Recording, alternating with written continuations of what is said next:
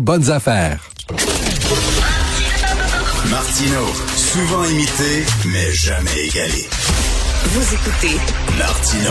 Cube, Radio. Alors, Stéphane Bureau, vous le savez, il est malheureusement plus à la barre de l'émission Le Monde à l'envers, qui n'existe plus malheureusement, mais vous le connaissez, il y a toujours 75 projets au feu.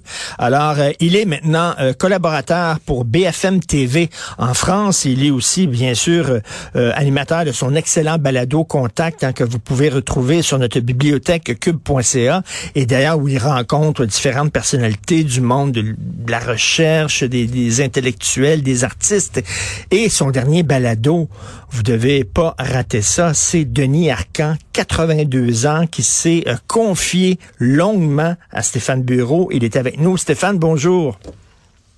Richard, d'abord, euh, merci de l'invitation et je dis ou je dirais que ça fait vraiment plaisir de me retrouver euh, à la télé-radio avec toi, puisqu'évidemment, on était un peu privé de notre plateforme les vendredis soirs, plateforme sur laquelle on a eu euh, tant de plaisir à travailler l'an dernier.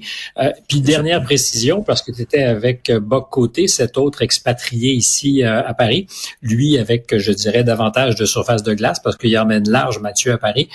il est mon invité la semaine prochaine ah. à Contact. On a fait une heure et quelques avec lui. Et c'est franchement très, très bien et plein de surprises parce qu'on l'entend beaucoup. On pense que peut-être tout ce qu'il a à dire a été dit, mais non, il y avait un certain nombre de choses que je n'avais jamais entendu dire sur son livre, mais aussi sur sa vie, ses projets, sa façon de voir l'avenir en France ou au Québec. Donc, jeudi prochain à Contact. En attendant, ah. oui, Denis Arcan, mais, mais écoute, je veux rien te euh, dire une petite parenthèse. Je veux pas tourner le fer dans la plaie, mais je veux seulement le dire. Beaucoup de gens me parlent du monde en envers en disant qu'ils s'ennuient de cette émission-là, tout ça. Je veux seulement le dire. C'est une émission qui touchait quand même euh, beaucoup euh, les gens et j'ai eu énormément de plaisir à travailler avec toi.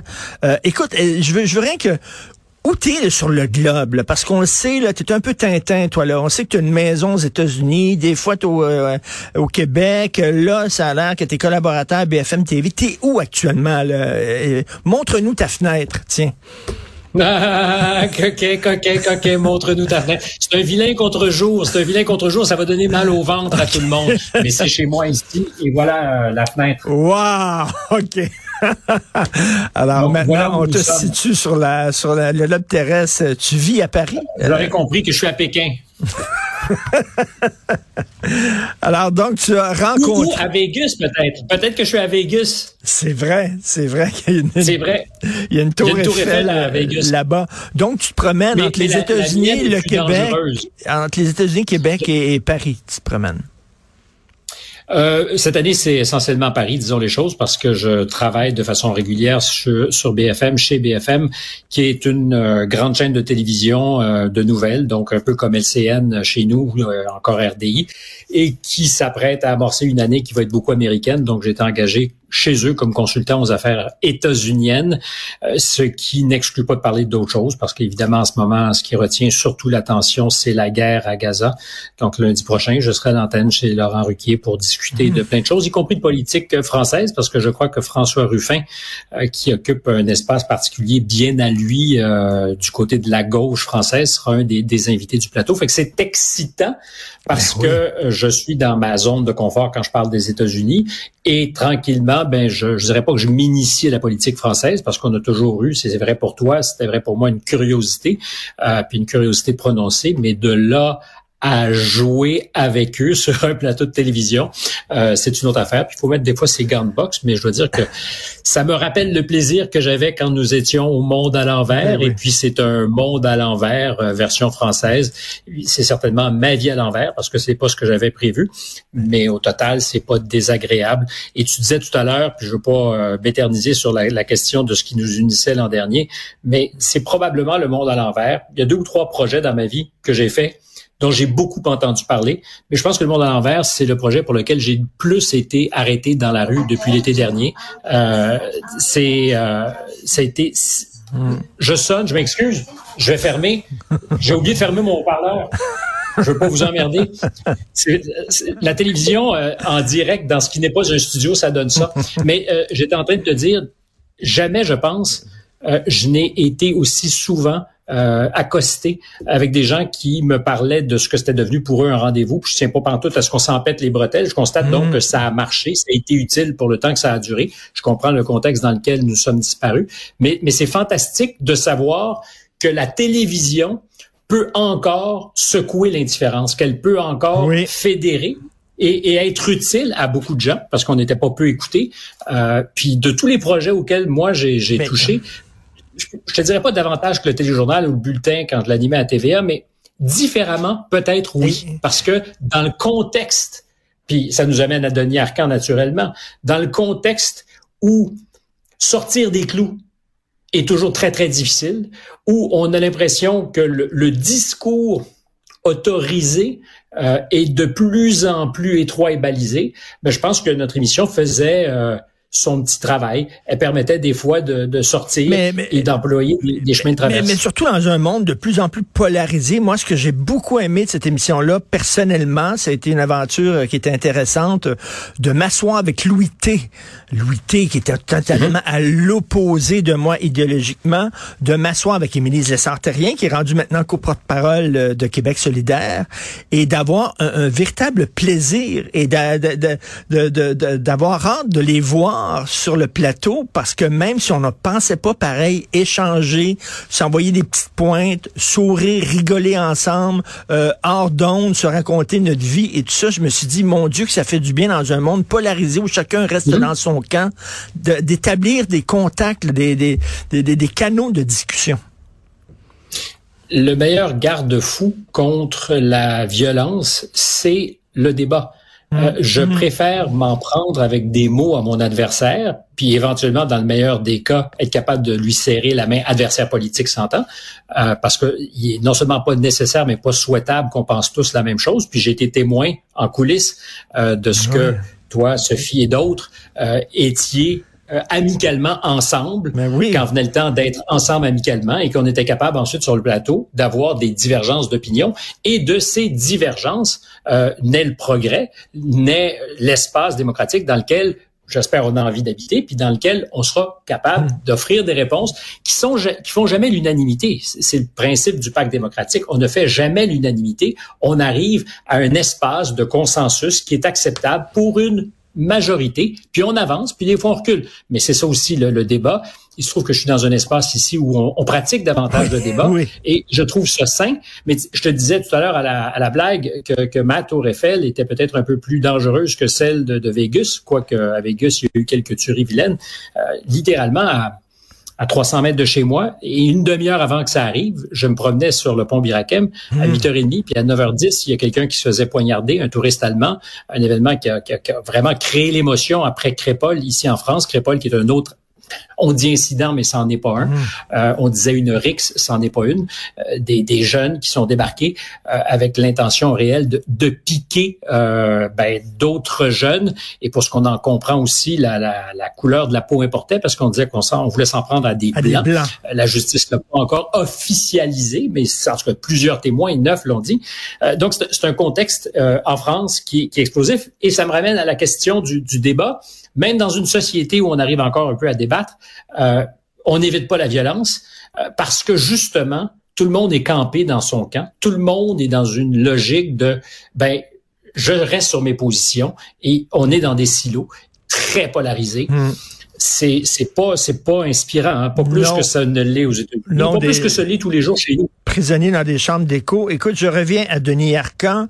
Euh, j'ai adoré Testament, son dernier film. Il a 82 ans, c'est incroyable. Je l'ai vu euh, à la première de Testament. J'ai parlé avec lui. Il n'a pas l'air vraiment d'un homme de 82 ans. D'ailleurs, tu lui as posé une question sur son âge. On écoute un extrait de ton excellent balado. écoute Je ne vois pas grand changement hors les changements physiques. Euh, votre corps cède. Et ça, c'est vraiment ennuyeux. C'est vraiment le fameux naufrage C'est le naufrage du général de Gaulle. La, la, la, vieillesse c'est un naufrage. Le reste, quand je fais mes films, j'ai l'impression de travailler exactement de la même manière. J'ai le même rapport avec les gens qui m'entourent, sauf qu'ils sont beaucoup plus jeunes maintenant.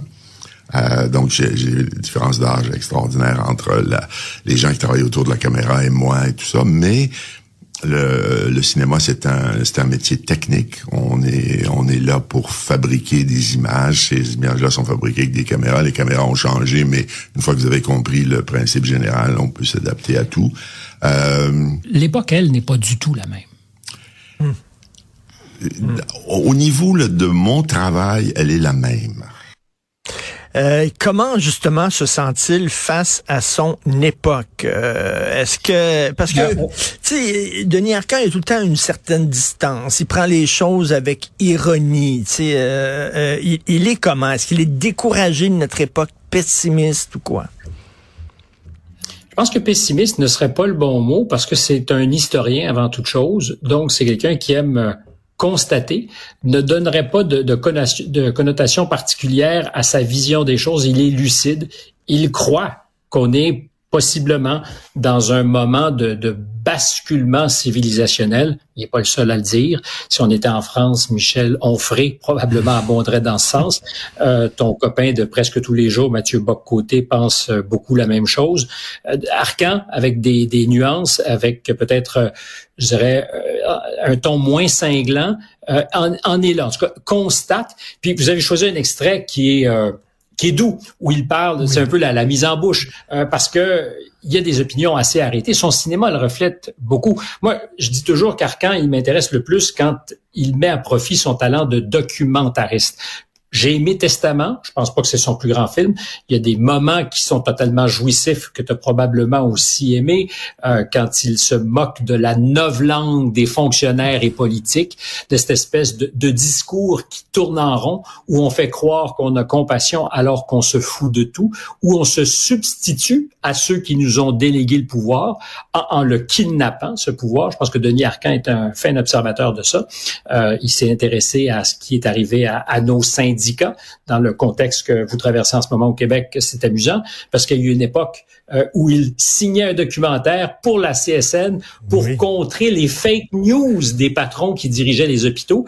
J'essaie de me rappeler comment ça s'appelait. C'était euh, la lutte des travailleurs syndiqués ou un truc comme ça.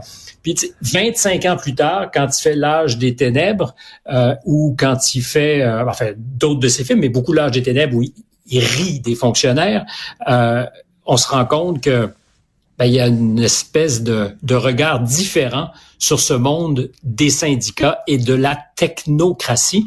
Euh, Denis Arcand, aujourd'hui, dans l'entrevue, moi, ce que j'ai aimé, c'est qu'il nous a déplié une vision du monde. Comment ça, parce que il commence par te dire que rien n'a changé, jusqu'à ce qu'il t'explique 40 minutes plus tard que sur le plateau de Testament, à un moment donné, il y a eu cette idée saugrenue de demander à quelqu'un qui jouait dans son film et dont il ne se rappelait pas de son nom, euh, une jeune femme noire, de se déplacer parce que elle n'était pas à l'écran là où elle devait être. Puis il a dit, est-ce qu'on peut demander à cette jeune femme noire dont j'oublie le nom, s'il vous plaît, de se déplacer? Puis ça a créé une esclave. Puis il ah, dit, oui. alors, évidemment, euh, le mieux, c'est toujours de se souvenir du nom de quelqu'un. Euh, mais, mais autour de ça, puis je veux pas monter l'anecdote en épingle, c'est la sienne, puis je pense qu'il était d'accord que le, meilleur des moyens encore, c'est d'appeler les gens par leur nom. Mais sur le coup, il dit, écoute, c'est, on travaille, euh, je, je pense pas l'avoir insulté, je scrute mon âme, je ne me sens pas raciste, et je suis aujourd'hui dans cette espèce de, de logique où à chaque fois, puis peut-être que c'est le, certains diront le décalage générationnel, mais je ne pense pas, c'est euh, le, le, poids des mots et cette idée que euh, y a des choses qui, si elles sont dites, induisent aussi inévitablement ce que tu es. Par exemple, raciste. Euh, mm-hmm. Donc là-dessus, très intéressant. Sur l'enseignement, il faut se rappeler que il y a une époque où Denis Arcand n'arrivait pas à vivre de son art et était professeur à l'UQAM au début des années 70 en scénarisation. Il raconte pour moi une anecdote, puis je veux pas vendre les punchs, mais assez savoureuse, où ses élèves veulent le congédier parce que avant qu'il n'ait écrire un texte, c'est un, atelier de scénarisation. Denis Arcan leur demande de lire un livre. Et on lui dit, ben d'abord, je ne sais pas, monsieur le professeur, je sais pas ce que sont ces livres dont tu me parles. Et ensuite, on n'est pas ici pour lire, on est ici pour écrire. Comme si l'un et l'autre n'étaient pas liés. Ben oui. Et on a demandé sa tête à l'époque. On parle du début des années 70, on n'est pas en 2022, 23 là. Stéphane, tu disais tantôt, ce n'est pas son meilleur film. Est-ce que tu l'as confronté? Parce que Denis Arcand prend très mal la critique. Je vais te raconter une, un truc personnel. On avait une amie commune qui était Denise Bombardier, malheureusement, elle est décédée. Et Denise euh, voulait organiser un souper euh, parce que moi, j'ai écrit plusieurs textes encensant Denis Arcand, mettant ses films en contexte, en disant qu'il était prophétique. C'était Michel Houellebecq, c'est quelqu'un qui avait tout prévu au Québec. Bref, tu sais, je, suis un fan, puis je le connais. Je connais bien son déjà émis quelques critiques. J'avais déjà écrit que son film Le règne de la beauté n'était pas bon. Ce qui, ce qui est vrai, c'est pas un bon film. Et euh, il a dit à Denise, ben non, je ne veux pas, je vais absolument pas m'asseoir avec lui puis souper avec lui parce qu'il l'a encore à travers la gorge. C'est quelqu'un qui prend très mal la critique. C'est assez bizarre parce que il critique la société, mais euh, je sais pas, est-ce que tu l'as un peu confronté? Euh, est-ce qu'il y a, oui, on, a, absolument parlé de, de, du film et de, de certaines scènes où euh, j'étais à me demander justement si on est dans un deuxième degré euh, pour éreinter euh, un certain provincialisme, y compris dans le traitement. Euh, la, la, scène pour moi de la remise des prix, par exemple, euh, où le, personnage de Rémi Gérard se fait marcher dessus littéralement par des femmes qui, à tour de rôle, vont chercher un prix, elle, elle, illustre bien quelque chose je suis pas sûr que c'est ma sensibilité. Alors, je, je hmm. suis pas critique de cinéma, mais c'est pas ma sensibilité comme cinéphile, ça me parle moins. Je comprends où est-ce qu'il va.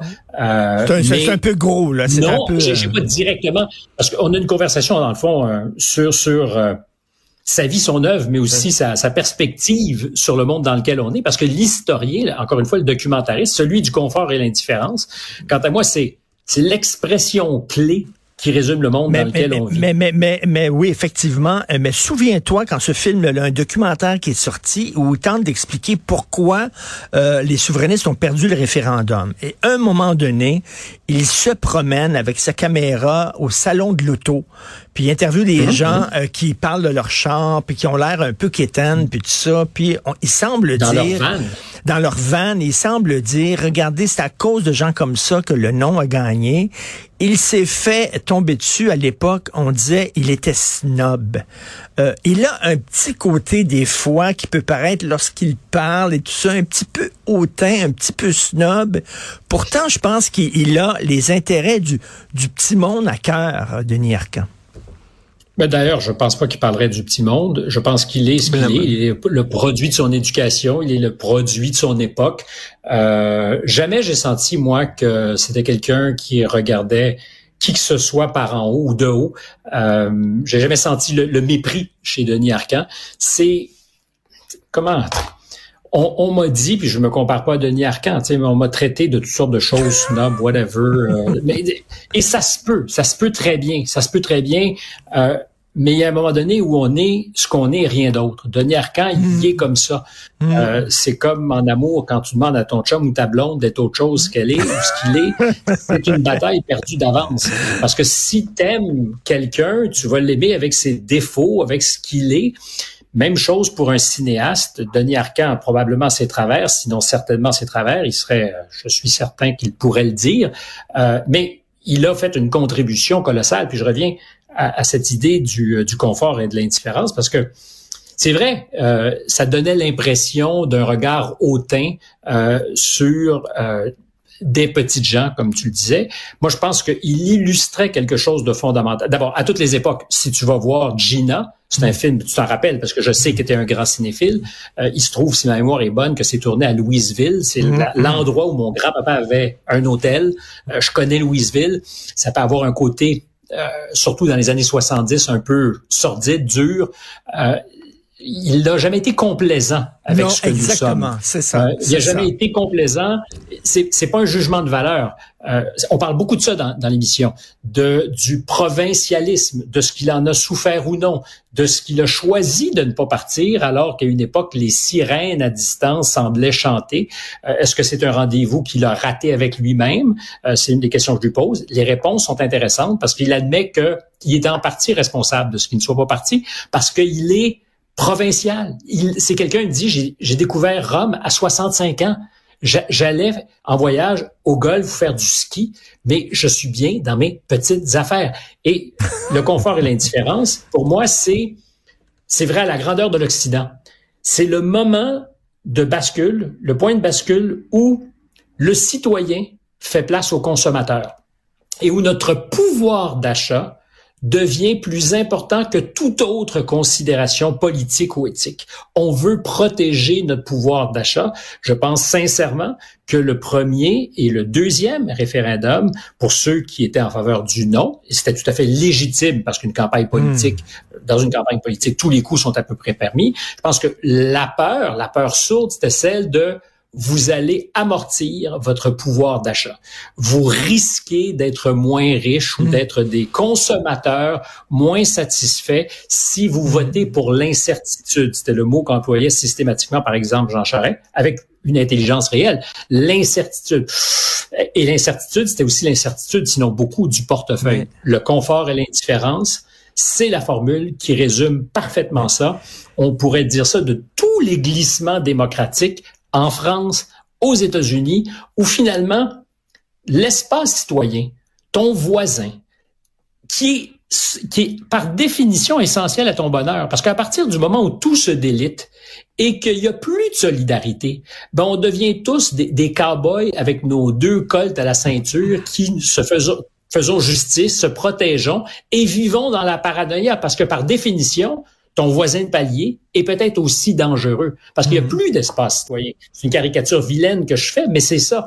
Et le confort et l'indifférence. Alors, c'est agréable à un moment donné parce que tu es dans une espèce d'espace neurasthénique, tu sais, où tout est cool, tu es un peu sur une drogue douce, t'achètes, tu dépenses, puis tu ta piscine, jusqu'au jour où, soudainement, il y a du monde qui s'invite sur ton perron, jusqu'à ce que mm-hmm. le monde dans lequel tu vis n'est pas exactement le même, où on se, on se gueule par la tête, où il n'y a plus de consensus politique. Et, c'est ça, c'est ça la filmographie de Denis Arcand, c'est de montrer à quel point le tissu social s'est détricoté peu à peu.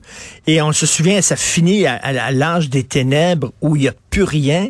Euh, même le tissu familial n'existe plus. Tu te souviens du personnage principal joué par Marc Labrèche qui conduit son auto avec ses deux enfants derrière qui ne l'écoutent pas parce qu'ils ont des écouteurs sur la tête. Ils veulent rien savoir. Il n'y a plus aucun lien entre lui et sa femme, lui et ses enfants, lui et ses voisins, lui et son premier ministre. Et il n'y a plus de lien social. Et c'est ça euh, l'âge des ténèbres en Mais l'âge des ténèbres, c'est l'âge de la pornographie quand je, et, je ne parle pas que de sexualité, mais c'est de l'illustration pour moi. C'est-à-dire qu'à partir du moment où la pornographie a remplacé la sensualité, où les sens ont été tellement émoussés qu'on ne ressent rien et qu'on a besoin pour réagir de porn, euh, de fear porn, de, la, pornographie de la peur, de la pornographie du cul. De, donc, tout est exacerbé.